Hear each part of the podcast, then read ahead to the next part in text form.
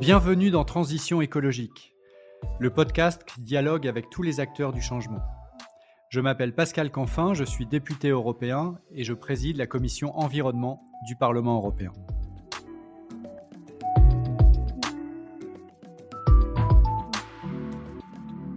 Dans ce podcast, je dialogue avec des responsables politiques, des chefs d'entreprise, des militants de la société civile, et nous soulevons ensemble le capot de la transition écologique. Comment faire? Comment faire face à un enjeu d'une telle complexité? Voilà la question clé qui sera le fil conducteur de nos échanges. Mon engagement? Vous garantir un podcast sans fausse polémique, sans simplisme et tourné vers l'action.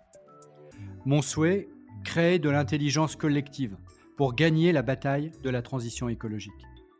Et il va sans dire que la participation de mes invités à ce podcast n'emporte aucune signification partisane pour ceux qui aimablement acceptent de répondre à mon invitation au dialogue. Je remercie le groupe Renew Europe pour le soutien apporté à la réalisation de ce podcast.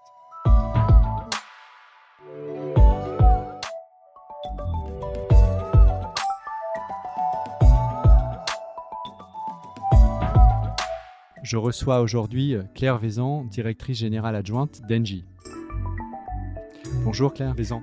Bonjour Pascal Canfin. Je suis ravi de vous recevoir euh, aujourd'hui parce que euh, on est dans une actualité très importante sur les grands groupes de l'énergie français et internationaux et on connaît tous EDF, on connaît tous Engie. Donc c'est très intéressant d'échanger avec vous dans une première partie de ce podcast sur la stratégie d'Engie, comment le groupe est en train d'évoluer euh, assez vite ou pas, ça va faire partie euh, des discussions, euh, vers un modèle davantage décarboné, puisque le groupe Engie, son histoire, c'est du gaz et du charbon, ce qui n'est pas précisément le cœur de la transition écologique.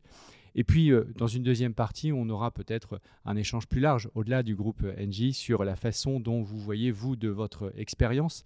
Euh, c'est-à-dire, vous étiez auparavant euh, directrice de cabinet de Michel Sapin lorsqu'il était ministre des Finances, et vous avez aujourd'hui rejoint un grand groupe industriel français. Donc, vous avez ce regard à la fois du côté du politique et du côté de l'industriel. Donc, c'est intéressant d'échanger avec vous sur ce que vous imaginez comme l'avenir des bonnes politiques publiques pour engager la transition écologique euh, à grande échelle. Alors, on va commencer par euh, la première partie de cet échange directement sur le, groupe euh, Engie. Aujourd'hui, et après le départ d'Isabelle Cocher, qui avait fait de la transition écologique, je dirais, son flambeau, est-ce que la stratégie du groupe pour la transition écologique peut être résumée en quelques grands indicateurs, quelques grands objectifs? Oui, alors merci, merci pour cette question très large, mais qui nous permet effectivement d'entrer dans, le vif du sujet sur le groupe NJ. Euh, d'abord, c'est un groupe qui, euh, qui, a, eu la, je dirais, la clairvoyance, et Isabelle Cocher a joué un rôle bien sûr, euh, bien sûr important, de saisir le virage de la transition énergétique, qui aujourd'hui est une évidence pour l'ensemble des groupes, mais qui ne l'était pas il y a quelques années quand le groupe a fait ce virage. Faire ce virage, ça veut dire quoi très concrètement? Ça veut dire par exemple que nous avons divisé par deux l'empreinte carbone de notre production d'électricité. Exemple, exemple très concret. ça veut dire quoi concrètement pour ceux qui ne sont pas familiers avec cet indicateur? Alors ça, veut dire très concrètement qu'il y a différentes manières de, produire de l'énergie, euh, du charbon, du gaz, de l'énergie, euh, de l'énergie renouvelable. Le groupe a décidé de, désormais de sortir complètement du charbon. Le charbon ne représente plus que 4% de la production euh, du groupe, 4, hein, 4, gigawatts. Le gaz, nous avons euh, la, conviction qu'il fait partie de la transition, qu'il va se verdir. Donc pour nous, il va rester important. Je pense qu'on aura l'occasion d'y revenir. Euh, et puis, nous développons de manière très forte les, renouvelables. Et là aussi, on va pouvoir y revenir.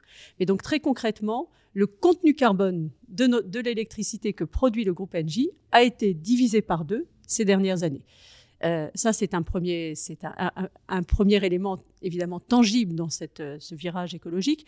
Le deuxième euh, élément tangible, c'est que le gaz, est, le, le, groupe, pardon, est complètement sorti des, de l'amont et donc de tout ce qui était exploration, production de, de, gaz, qui était un des métiers, un des métiers historiques on, on va reprendre, je dirais, source d'énergie par source d'énergie. On va commencer par la plus polluante, le charbon. Vous aviez aujourd'hui, vous aviez un, parc historique de centrales thermiques à charbon et vous avez pris l'engagement, si j'ai bien lu les documents d'Engie, de sortir totalement du charbon d'ici 2027, je crois, dans le monde, et pour l'essentiel d'ici 2025. Est-ce que ça veut dire que ces centrales ont été arrêtées et ne pollueront plus? Ou est-ce que vous les avez vendus à d'autres groupes qui finiront par continuer euh, de les exploiter? Alors, le, charbon est un très bon exemple. D'abord, effectivement, l'engagement, c'est sortie du charbon d'ici 2027 et en Europe euh, d'ici 2025. Euh, ce que nous avons dit également, c'est que quand nous sortions de nos centrales à charbon, il y a trois manières de le faire. Les arrêter, les convertir, à la biomasse en particulier, ou les vendre. Et les vendre, effectivement, ça aboutit à une situation dans laquelle les centrales continuent à être opérées, mais sont opérées par d'autres. Notre ordre de préférence, c'est celui que je vous ai indiqué. Simplement, ce qu'il faut avoir en tête, c'est que parmi les centrales à charbon que nous exploitons, pour un certain nombre d'entre elles, nous ne sommes pas le seul propriétaire de ces centrales à charbon. Donc c'est une décision qui doit se prendre avec les autres propriétaires, c'est une première limite. Et puis une deuxième limite, c'est que nous opérons dans des écosystèmes qui sont des écosystèmes dans lesquels la puissance publique a évidemment son mot à dire, une politique énergétique c'est aussi du ressort des États ou des, ou des régions. Et les conséquences euh, sociales d'un arrêt euh, des centrales peuvent être très fortes. On a, euh, on, a, on a vécu ça de manière très très concrète hein, avec une des centrales à charbon du groupe. Vous pouvez nous donner le pays? Au Brésil, que nous aurions pu, que nous aurions pu fermer mais euh, nous, avons fait face à une opposition locale extrêmement forte, politique extrêmement forte, euh, pour que la centrale puisse continuer à opérer quelques années. Euh, nous avons décidé de la céder dans des conditions où elle devrait être prolongée de quelques années. Hein, d'ici, une décennie, cette centrale sera très vraisemblablement fermée. Mais notre préférence aurait été de la fermer plus tôt, simplement ça n'était pas possible compte tenu de l'opposition locale. Il y avait de l'ordre de 20 000 emplois directs et indirects qui étaient liés à cette centrale. Et dans la transition euh, énergétique que nous devons faire, nous devons être attentifs évidemment à la baisse des émissions carbone, nous devons être attentifs aussi aux conséquences sociales. Crois qu'on est, on est bien placé en France pour savoir qu'il faut réussir à tenir les deux bouts de la transition.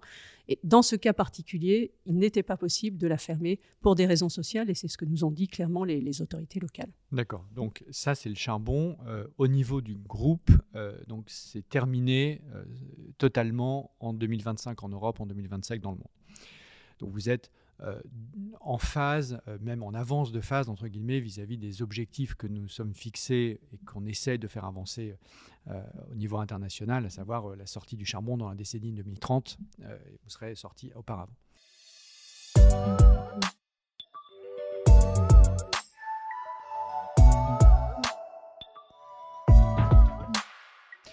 Sur le gaz maintenant. Euh, aujourd'hui, ça représente quel pourcentage de votre euh, production, de votre chiffre d'affaires et comment vous justifiez en quelque sorte que le gaz peut être, sous certaines conditions, euh, compatible avec le zéro carbone? Alors le, gaz est évidemment important pour le groupe, hein, puisque c'est un, un métier historique du groupe.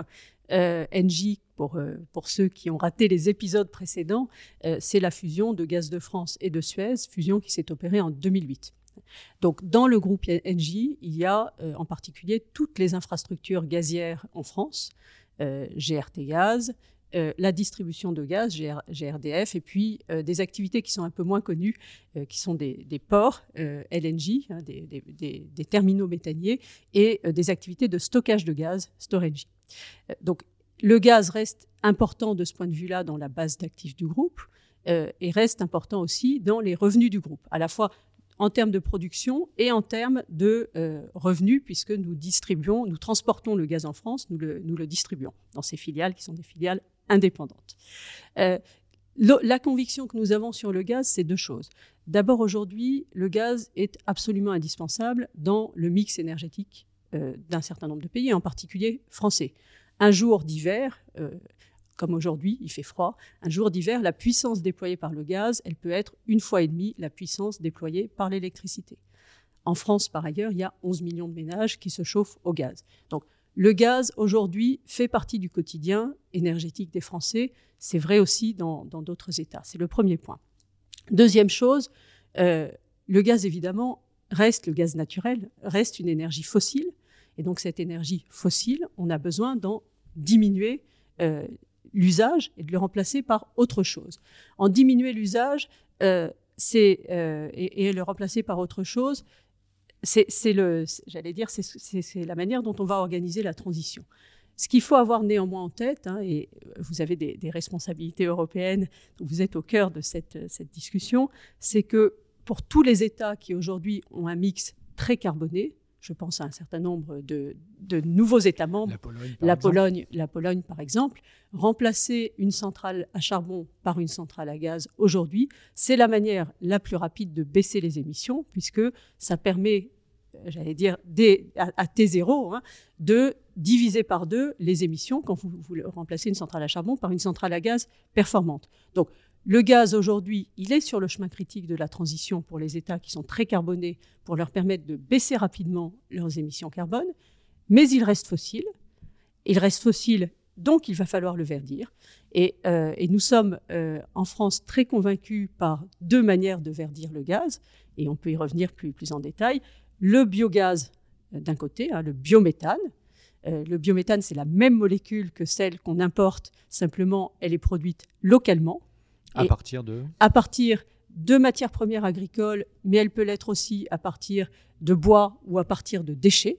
Hein, ça, c'est le biogaz de première ou de deuxième, euh, deuxième génération. Donc, très concrètement, c'est de l'économie circulaire qui produit du méthane, donc la même molécule que celle que vous importez aujourd'hui des, grands pays producteurs de gaz. Donc très prometteur. Le, biogaz aujourd'hui, c'est 1% hein, du, volume de, du volume de gaz euh, utilisé en France.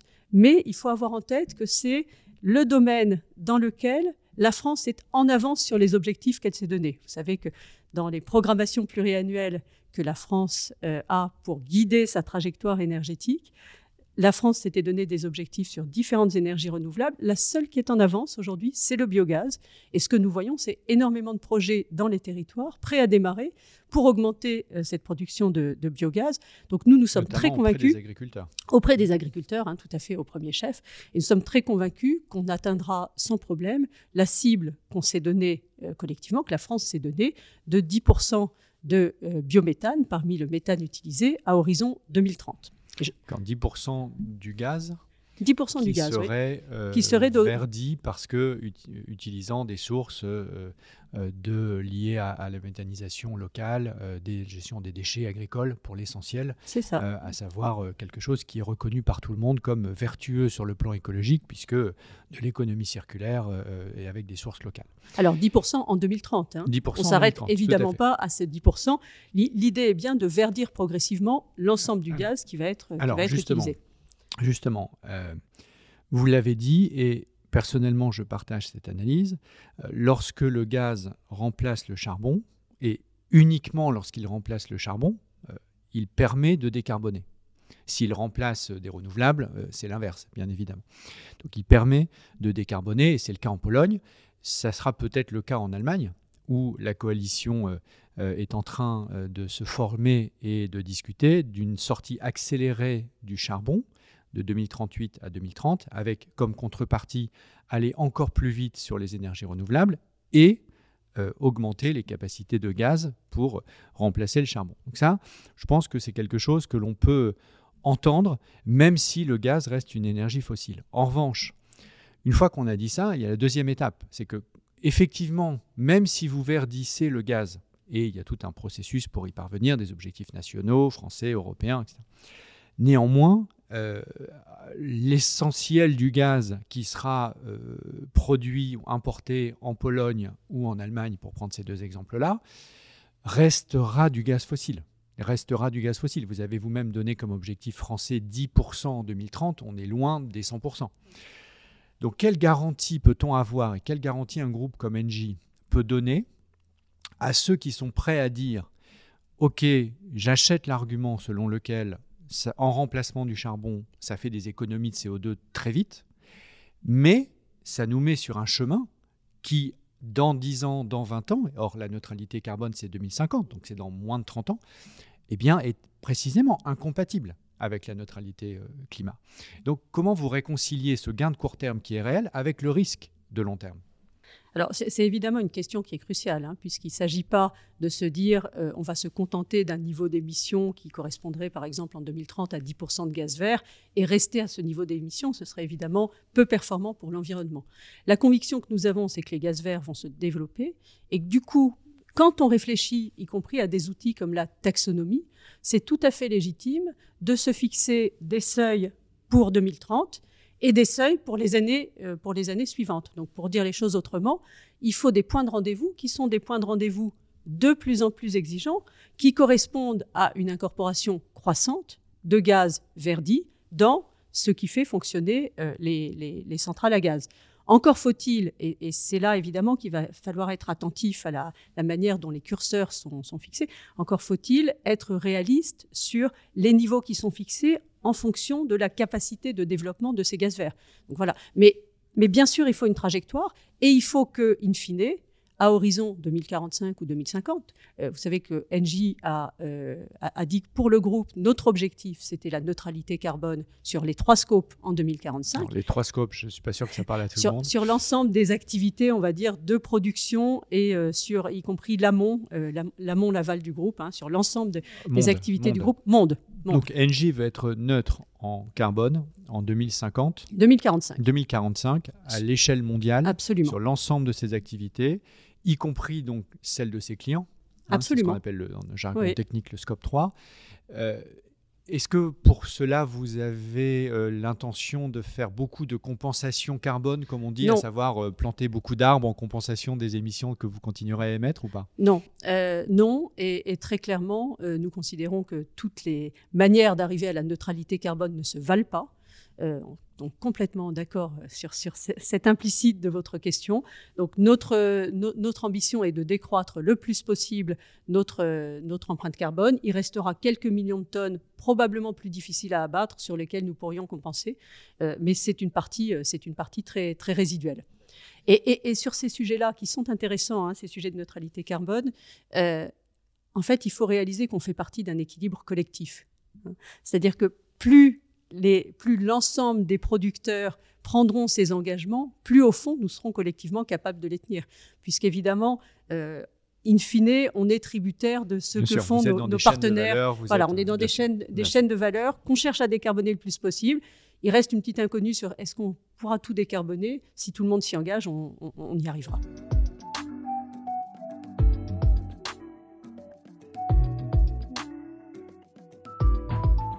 Dans, le chemin de décarbonation euh, du gaz, euh, quelles sont les garanties que vous pouvez donner à un responsable politique euh, européen, comme moi et comme d'autres, si on, accepte l'idée que le gaz à court terme, lorsqu'il remplace le charbon, est un gain, on prend un risque. On prend un risque parce que ça veut dire qu'on accepte de financer encore pendant quelques années des centrales à gaz lorsqu'elles remplacent du charbon. Et puis ensuite, un certain nombre d'acteurs dont Engie, nous disent oui, mais le gaz va se décarboner parce que biogaz, parce que hydrogène. Mais c'est un pari. Or, la centrale à gaz, euh, elle est ouverte.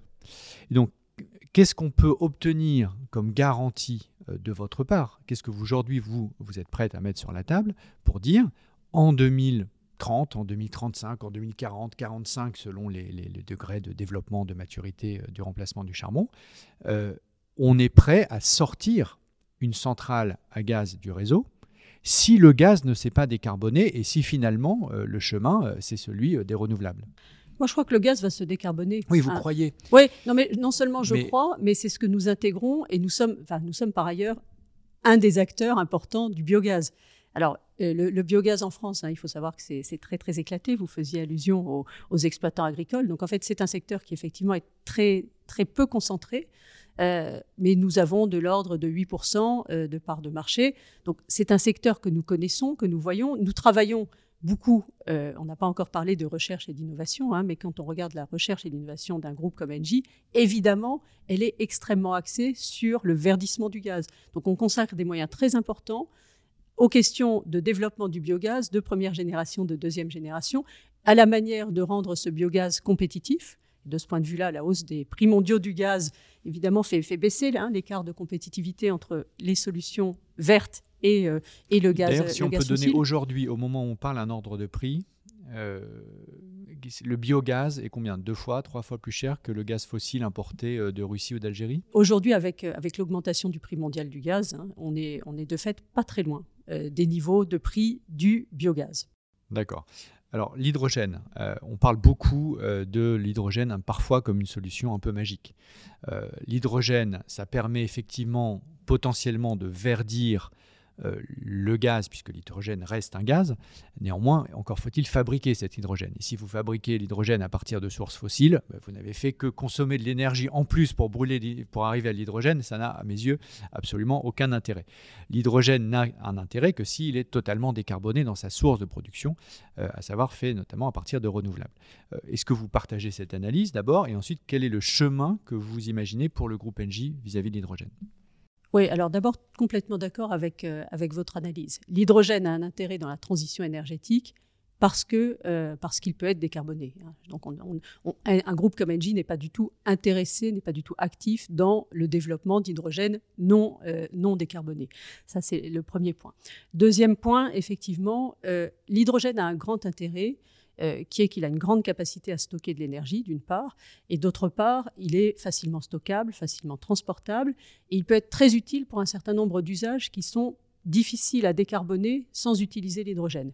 Je pense en particulier à un certain nombre d'usages industriels et aussi à des usages de mobilité lourde. Hein. Autant pour la mobilité légère, le véhicule, le véhicule électrique est une très bonne solution, autant quand vous commencez à parler de mobilité lourde, euh, camions, bateaux, euh, avions, l'hydrogène ou les dérivés de l'hydrogène, parce qu'une des choses intéressantes dans l'hydrogène, c'est que vous pouvez l'utiliser comme hydrogène, mais vous pouvez aussi lui adjoindre du carbone et au fond le transformer en fuel vert. Euh, donc l'hydrogène et ses dérivés a un vrai potentiel pour tout ce qui est usage industriel et euh, usage de, mobilité, mobilité lourde. Pour un groupe comme Engie, on a la chance d'être au fond quasiment sur toute la chaîne de valeur de, l'hydrogène renouvelable. Pourquoi? Euh, On n'en a pas encore euh, parlé, mais nous sommes grands producteurs d'énergie renouvelable. Et c'est un domaine dans lequel nous allons, concentrer, nous allons concentrer nos investissements. Donc je le laisse pour le point suivant. Euh, mais gros producteurs d'énergie renouvelable, nous sommes très habitués, donc nous, avons des capacités de stockage et de transport qui peuvent être rétrofités, si vous me passez cette expression, qui peuvent être transformés techniquement pour pouvoir accueillir demain de l'hydrogène. Euh, c'est vrai, euh, il y a un certain nombre, il y a des expérimentations en cours, hein, notamment dans le nord-est de la France avec le Luxembourg, l'Allemagne, sur des capacités euh, de transport de gaz, et puis une expérimentation en France sur le stock de transport pardon d'hydrogène et une expérimentation en France sur le stockage d'hydrogène. Certains euh, sans, entrer de manière excessive dans la technique, hein, certains de nos stockages, et en particulier les cavités salines, sont de fait tout à fait réutilisables pour mettre demain de l'hydrogène vert euh, et, pas, euh, et pas du méthane. Donc, nous produisons l'énergie renouvelable, nous savons transporter, stocker l'hydrogène vert, et puis nous sommes habitués à monter des grands projets industriels d'utilisation de cet hydrogène. Donc, le seul maillon de la chaîne sur lequel nous ne sommes pas aujourd'hui, et nous, ne sommes pas, c'est la production d'électrolyseurs. Euh, mais pour le reste, nous, maîtrisons l'ensemble de la, chaîne de valeur. Et nous avons évidemment toute une série de projets qui sont, en cours. Certains qui sont euh, des projets à échelle locale, en particulier de transport, hein, de, bus, euh, de bus à hydrogène. Ça, ça se développe beaucoup, notamment dans les régions françaises. Et puis des projets plus industriels euh, projets, euh, avec, euh, avec des partenaires d'ailleurs, Total, Air Liquide, qui, sont, qui sont des projets d'utilisation de l'hydrogène vert industriel. Alors, donc, je pense qu'on commence à se dégager un consensus au niveau européen sur le fait que l'hydrogène peut être utile s'il est décarboné. Deuxièmement, il peut être utile dans deux grands univers que vous venez de décrire, à savoir aider les processus industriels à se décarboner eux-mêmes pour produire de la chaleur industrielle, pour produire de l'acier, la métallurgie, l'aluminium, etc. Euh, avoir euh, de l'hydrogène permet de décarboner et de se passer du coup du gaz fossile. Et puis le deuxième grand univers, c'est la mobilité euh, lourde, comme vous avez dit, à savoir essentiellement les camions longue distance où aujourd'hui il y a un débat pour savoir si leur avenir est électrique ou s'il est hydrogène. Et puis les bateaux et les avions, puisqu'aujourd'hui, personne n'imagine qu'un avion puisse tourner à l'électricité, la batterie est beaucoup trop lourde, et donc il est nécessaire de décarboner le carburant et de passer à, de l'hydrogène. Je pense que ce sont des, des, chemins technologiques qui commencent à faire consensus et sur lesquels beaucoup de groupes, dont Engie bien évidemment, mettent de l'argent dans la recherche et l'innovation. Donc, est-ce que vous pouvez nous dire, pour clôturer cette page hydrogène, euh, à quelle échéance vous voyez euh, le déploiement à grande échelle de cette nouvelle technologie pour contribuer à la décarbonation des secteurs et des usages dont on vient de parler? Alors aujourd'hui, c'est une technologie qui reste chère par rapport à l'hydrogène fossile. Euh, donc on est typiquement dans un sujet de transition dans lequel la rapidité de déploiement de, ces solutions à court terme dépend très, très concrètement des subventions publiques. Donc que ce soit que ce soit en France, que ce soit dans un cadre européen en particulier, hein, l'IPCEI, euh, qui, va être utilisé sur des, projets, euh, des projets hydrogène. Il y a quelques projets qu'on réussit à déployer sans subvention dans des activités très, très spécifiques. Hein. Je pense par exemple à du transport dans des mines en Amérique du Sud, où Là, euh, la, mine peut être tellement loin de, toute autre solution énergétique que finalement, déployer sur place une solution hydrogène peut se faire de manière compétitive. Enfin, c'est un, peu, un peu ponctuel. Pour la plupart des sujets hydrogène aujourd'hui, il, faut un soutien, euh, il faut un soutien public. La rapidité de déploiement dépend donc à court terme du soutien public et dépend de manière plus fondamentale de la compétitivité relative de la solution hydrogène, ce qui veut dire deux choses. Il faut baisser les coûts euh, de, la solution d'hydrogène, euh, d'hydrogène vert. Ça, ça se fera en partie par la poursuite des baisses de, la baisse de coût des énergies renouvelables et en partie par la baisse de coût des électrolyseurs. On estime que le potentiel de baisse est moitié-moitié énergie renouvelable, euh, coût des vous Voyez à quelle échéance vous voyez le moment où l'hydrogène vert à partir d'énergie renouvelable sera compétitif? L'autre facteur, parce qu'il y, a deux facteurs, hein. il y a un facteur de baisse de coût intrinsèque de, la production d'hydrogène, et puis il y a un autre facteur qui est le renchérissement de l'hydrogène fossile. Et ça, c'est la taxe carbone, le prix du carbone. C'est le prix du carbone. Le prix du carbone, voilà, le prix du carbone pour l'ensemble des gaz verts d'ailleurs, c'est vrai. alors les prix mondiaux sont en train de rattraper le, de diminuer l'écart, mais pour l'ensemble des gaz verts, de fait, l'évolution du prix du carbone est très importante pour savoir quand l'alternative verte devient compétitive. Donc en, Europe, euh, au cours des années 30, 2030, dans, les années 2030.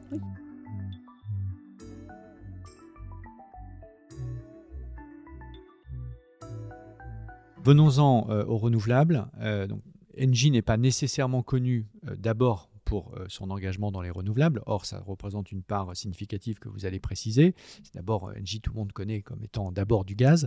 On en a parlé assez longuement. Euh, sur les renouvelables, vous avez pourtant un plan de développement qui est très, très significatif. Alors, on a non seulement un plan de développement significatif, mais on a aussi une position qui est effectivement plus, plus significative qu'elle n'est sans doute perçue aujourd'hui. Euh, il faut avoir en tête que le renouvelable aujourd'hui, c'est un peu plus de 30 gigawatts. C'était à la fin de l'année dernière. On a déjà augmenté depuis 30 gigawatts euh, de, production euh, pour le, de capacité de production hein, pour le groupe Engie. Alors ça veut dire quoi en pourcentage? Parce que je pense que personne ne, sait ce que ça, veut dire 30 gigawatts en pourcentage de votre activité aujourd'hui? Pour nous, ça veut dire de, l'ordre de 30% hein, de, de, notre production qui est, qui est faite à partir d'énergie renouvelable. Dans le monde. Dans le monde. Dans le monde. Et en France, euh, nous sommes le premier développeur d'éolien et de solaire, ce qui n'est pas, toujours, euh, pas toujours bien connu. Euh, voilà, donc c'est une activité qui est très importante pour le groupe et, avec une vraie position de, leader aujourd'hui en France en matière, de déploiement. Donc ça, c'est pour la photographie, la initiale.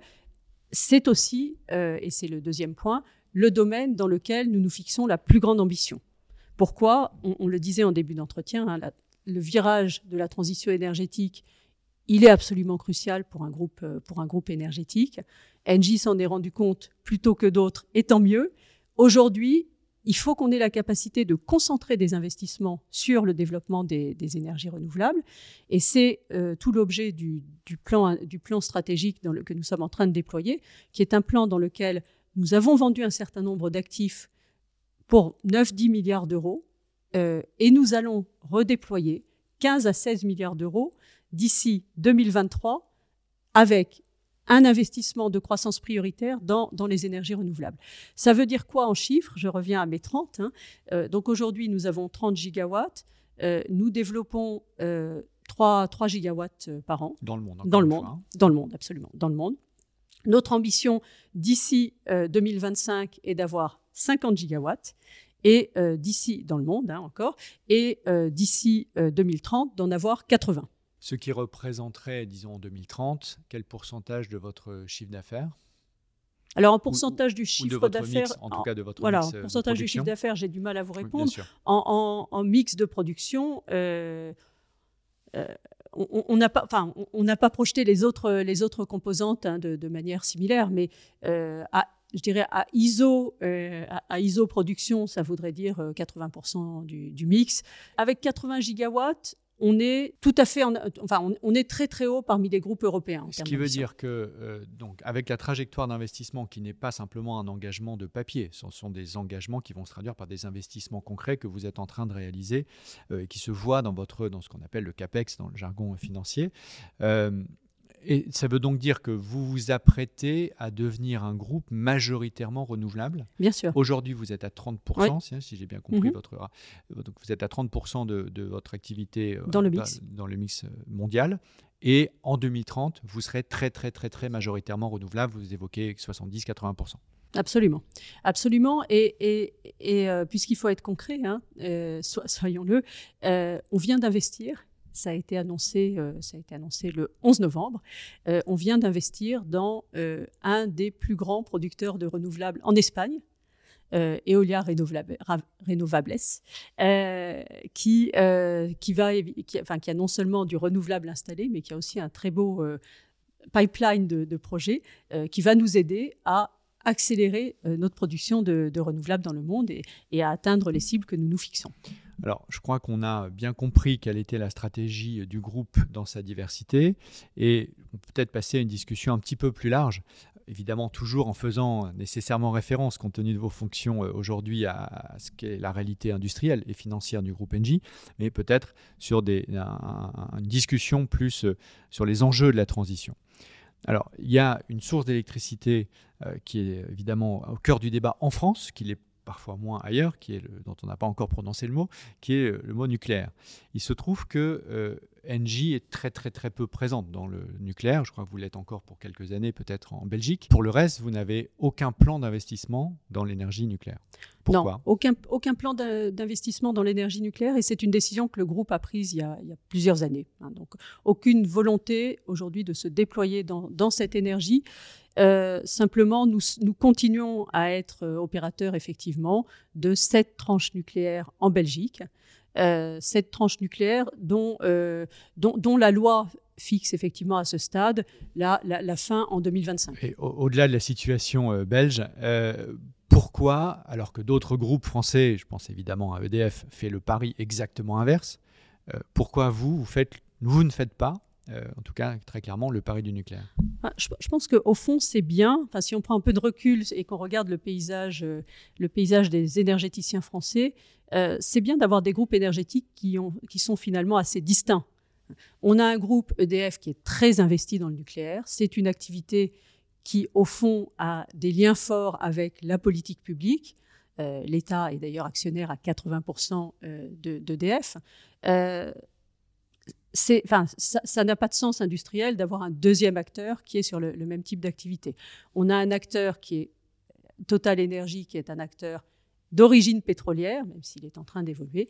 Et puis on a un acteur comme Engie, dont nous voulons euh, qu'il soit un leader des énergies et, de l'ensemble des, systèmes énergétiques de demain, et en particulier des énergies renouvelables. Donc il nous semble qu'on a un positionnement. je, vois bien la logique à l'échelle française. À l'échelle mondiale, vous pourriez vous dire, ce que vous ne faites pas, que euh, dans tel ou tel pays, c'est une solution et c'est un marché sur lequel vous voudriez être. Or, vous ne faites pas ce choix et vous faites plutôt le choix des renouvelables. Oui, on fait, on fait tout à fait le choix des renouvelables. Je pense que le, nucléaire serait un choix industriel très lourd. Ça, vient, enfin, c'est un, c'est une technologie très spécifique avec, euh, avec ses, besoins de compétences, ses particularités.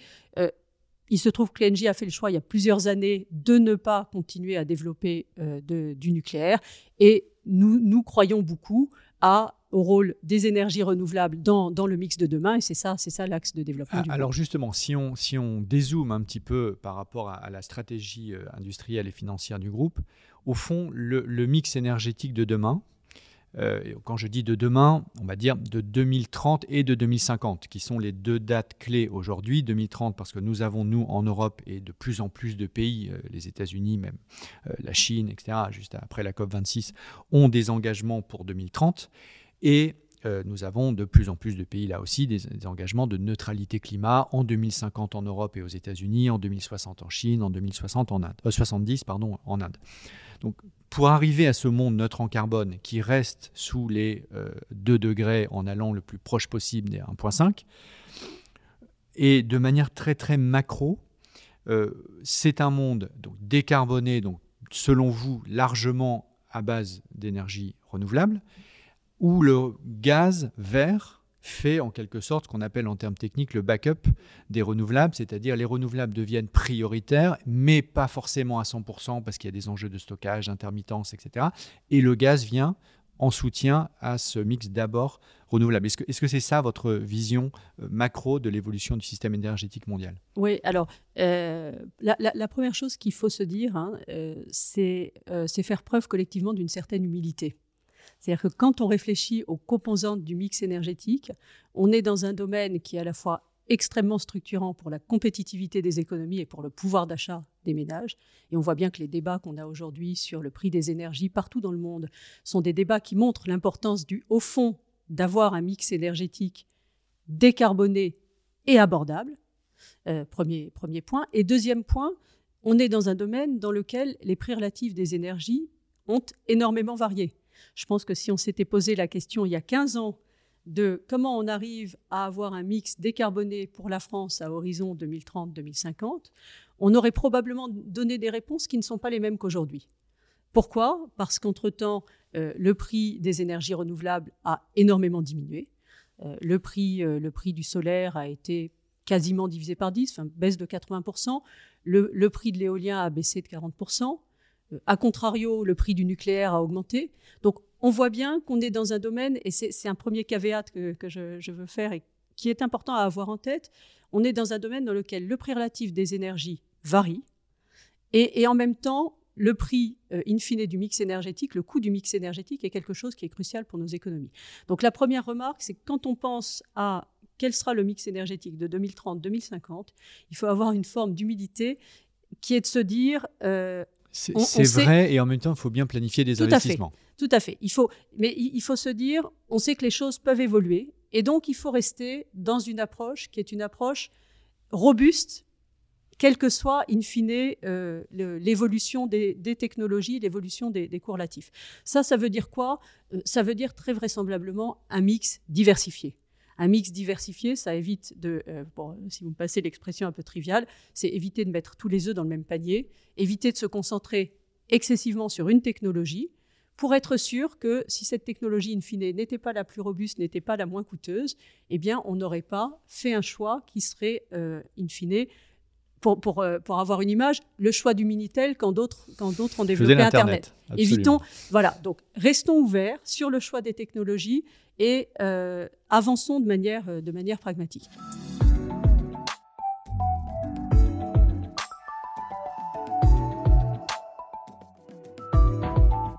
Sur un sujet que vous avez évoqué à plusieurs reprises, à savoir le, prix de l'énergie, et notamment, nous sommes à l'hiver 2021, tout le monde vit l'augmentation du prix du gaz. Engie est le principal distributeur de gaz en France. Est-ce que Engie a une question directe. Est-ce que Engie a gagné beaucoup d'argent avec cette augmentation du prix du gaz? Non, parce que nous-mêmes, on, s'approvisionne plus cher. En fait, hein. c'est tout simple. Euh, on fait face à des conditions d'approvisionnement qui sont des conditions euh, plus, plus coûteuses.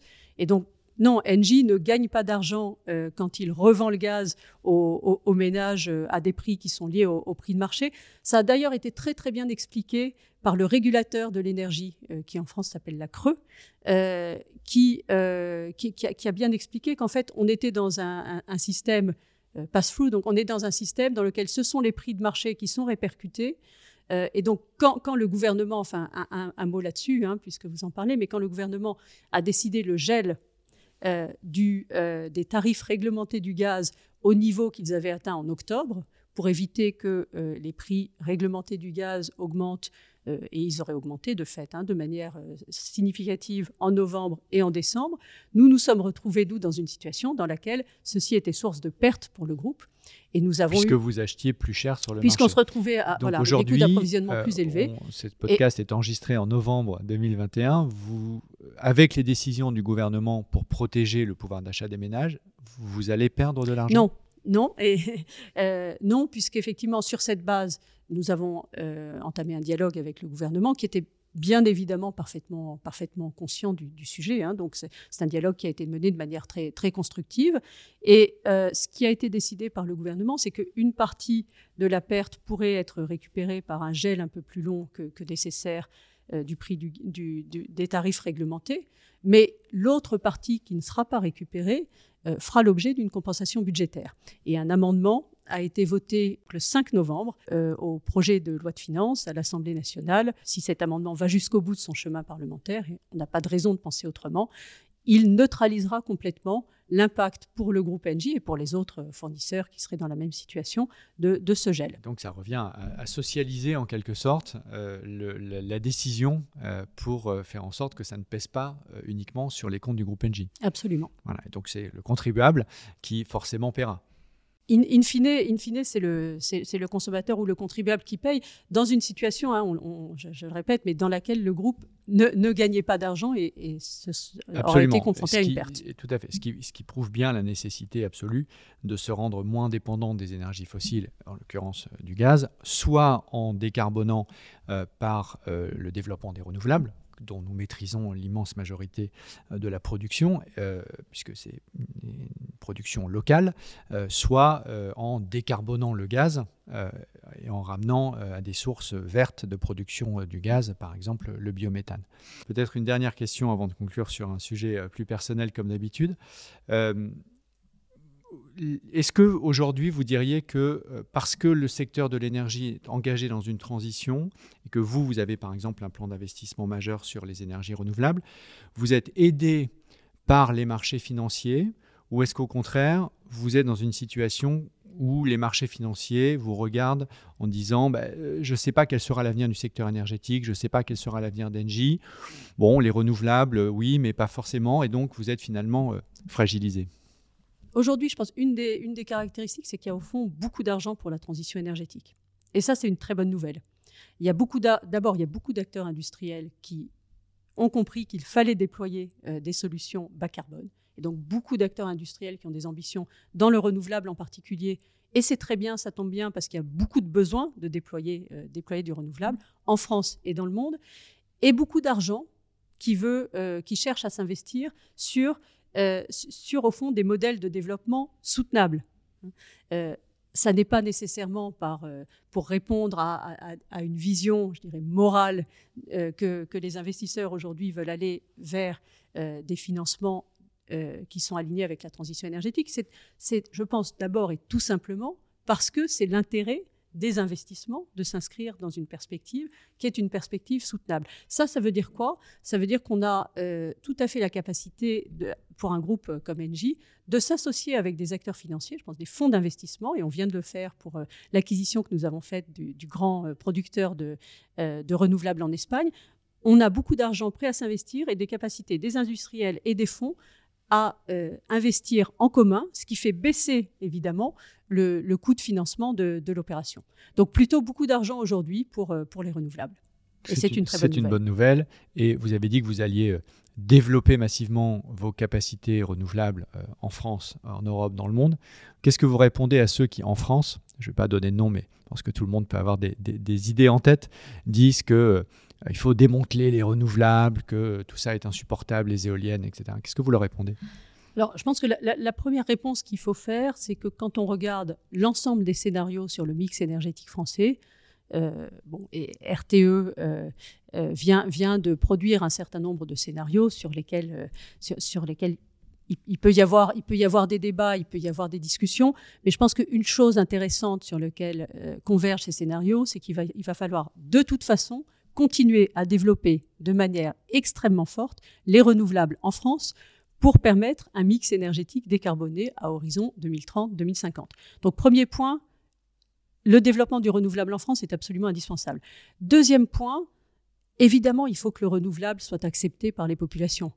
Et pour un groupe euh, industriel comme Engie, nous sommes particulièrement vigilants dans notre manière de faire à associer suffisamment en amont les collectivités locales euh, en particulier et, à adopter un certain nombre de pratiques euh, qui sont des pratiques exigeantes pour permettre le déploiement harmonieux des, euh, des, des, renouvelables. Ça, ça veut dire être vigilant à tout un tas, euh, tout un tas de, paramètres hein, euh, qui vont de, bien sûr de l'acceptabilité des populations, des questions de bruit, de lumière, bien sûr, il y a une, des réglementations qui existent, et nous nous, nous nous, préoccupons aussi de sujets associés type, de type biodiversité.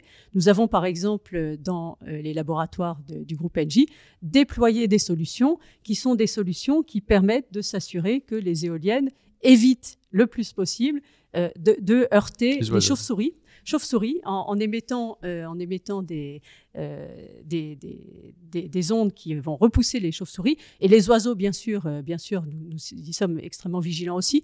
Et ça, ça se traite, entre autres, en étant très attentif à la localisation des éoliennes, à leur écartement et au fait d'éviter des, passages des passages d'oiseaux. Aujourd'hui, il faut savoir qu'il y a beaucoup moins d'oiseaux qui sont euh, tués par une éolienne que par un, bâtiment vitré dans lequel les oiseaux, les oiseaux viennent cogner. Merci de le rappeler. dernière question personnelle vous avez un engagement euh, euh, au sein d'un gouvernement. Vous étiez directrice de cabinet de, Michel Sapin. Euh, aujourd'hui, vous êtes directrice générale adjointe d'Engie. cette double casquette, en quelque sorte, d'avoir été dans un cabinet politique, ministère des Finances, et d'être aujourd'hui en responsabilité d'un grand groupe industriel, c'est assez courant en France.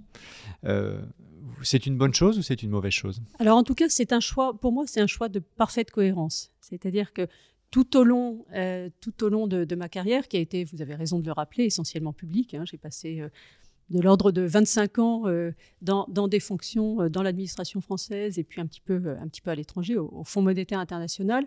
Donc tout au long de cette carrière, qui a été publique très largement et qui est maintenant chez, chez depuis deux ans, j'ai eu à cœur de contribuer à des choses qui, au fond, sont plus grandes que moi. C'est-à-dire qu'au fond, euh, et chacun, chacun est animé évidemment par euh, ses convictions. Les miennes, euh, c'est que dans, notre, dans notre passage sur Terre, il, faut, il y a beaucoup à faire et moi, ce qui me fait me lever le matin, c'est l'idée que je participe à quelque chose qui va être utile à un intérêt qui me dépasse, un intérêt qui est un intérêt, j'allais dire intérêt général, voilà, quelque chose qui en tout cas n'est pas purement d'ordre personnel, d'ordre privé, mais qui au fond est utile à la société. Et qui n'est pas non plus que le cours de bourse d'Engie. Et qui n'est pas que le cours de bourse d'Engie. Je pense que les, les deux. Alors, pourquoi je suis allée chez Engie? Parce que c'est justement un groupe qui est ancré dans la transition énergétique et dans lequel, au fond, je pense qu'il y a une très bonne euh, capacité à concilier euh, la performance économique d'un côté et euh, l'impact positif sur, sur les personnes et sur la planète. Euh, et, c'est d'ailleurs au fond dans la raison d'être du groupe Engie que de concilier, concilier les deux.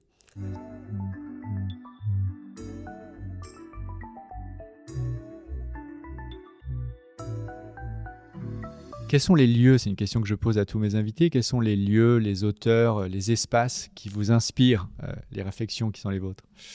Alors les lieux, moi je, suis très, très, très fan de montagne, euh, en été, en hiver. Euh, donc c'est pas forcément un lieu précis, mais c'est euh, voilà, c'est ce qu'on découvre, ce qu'on découvre en randonnée, ce qu'on découvre, ce qu'on découvre à ski, la montagne, les Alpes françaises en particulier, euh, sont, sont, un lieu, un lieu d'inspiration qui montre à la fois combien combien la planète et la nature est belle et en même temps combien elle est fragile, puisque c'est évidemment un des endroits où on voit beaucoup les, les, impacts du, du, changement climatique. Merci Claire Vaison. Merci Pascal Canfin.